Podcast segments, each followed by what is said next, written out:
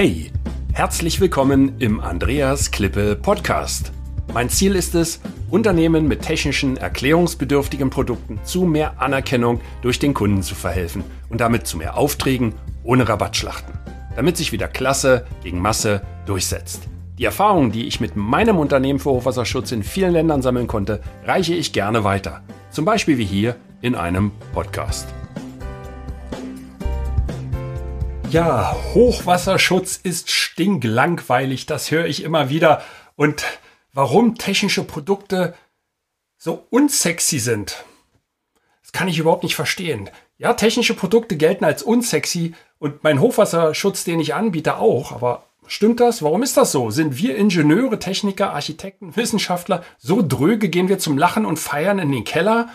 Also ähm, ich habe da andere Leute kennengelernt, äh, die sind eigentlich ganz okay. Ja, aber wenn es um die erklärungsbedürftigen Produkte wie technische Dienstleistungen und Produkte geht, dann ist das irgendwie langweilig. Also Apps, die sind cool, Kleidung, die ist schick, Autos, die sind schnell, das ist alles hip.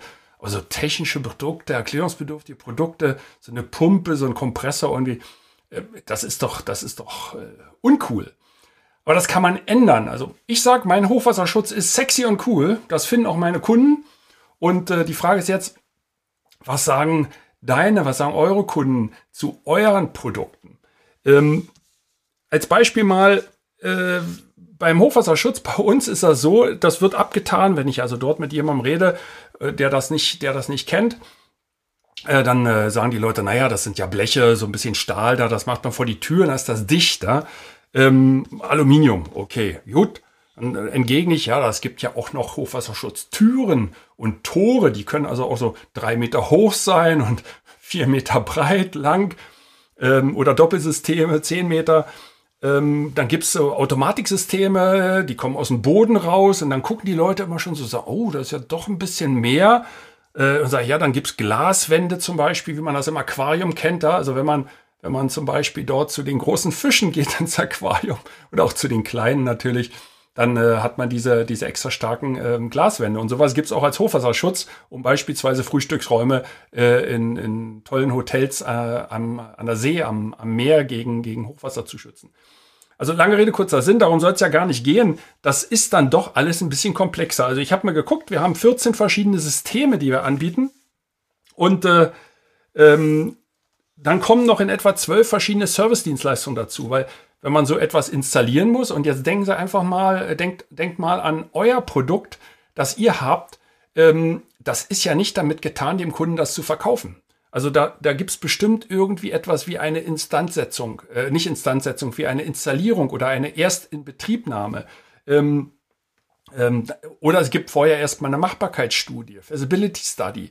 Ja, bei uns ist das ähm, Engineering Assessment zum Beispiel, dann gibt es ein Detailed Engineering.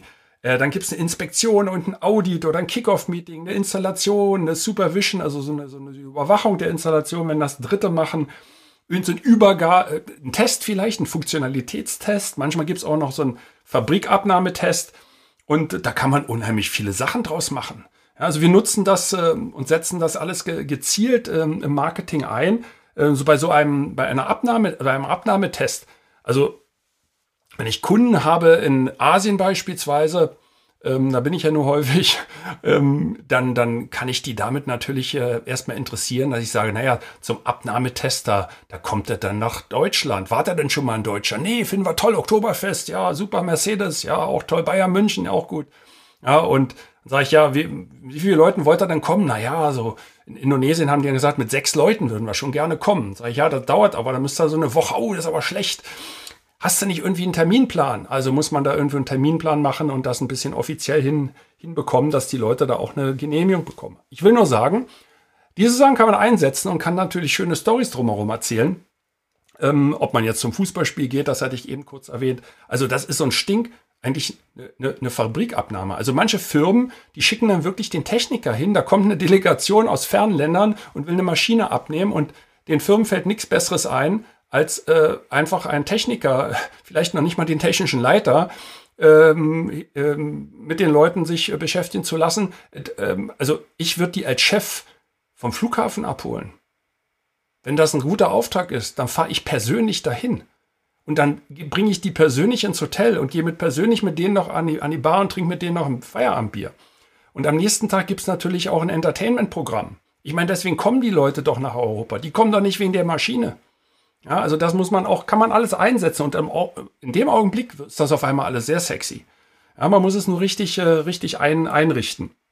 Naja, und dann gibt es natürlich hinterher noch, äh, ich hatte es ja gesagt, äh, nach der Übergabe so ein Training, ähm, dass man die, die, also nehmen Sie mal nur, äh, nimmt man nur einen Fahrstuhl. Wenn ein Fahrstuhl eingebaut wird, natürlich muss es da eine, eine Einweisung geben. Bei Rolltreppen auch, bei Kompressoren auch, bei Pumpen auch.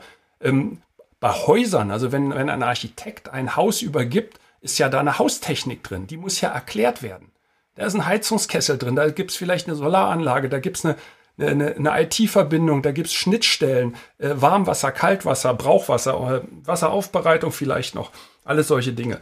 Ähm, äh, das ist, fällt unter Training. Dann gibt es eine, eine, Wartung vielleicht nach einem Jahr oder ein Training, ein Auffrischungstraining. Da kann man viele Dinge drum gestalten und Sachen auf einmal sehr interessant machen. Ich finde das absolut sexy.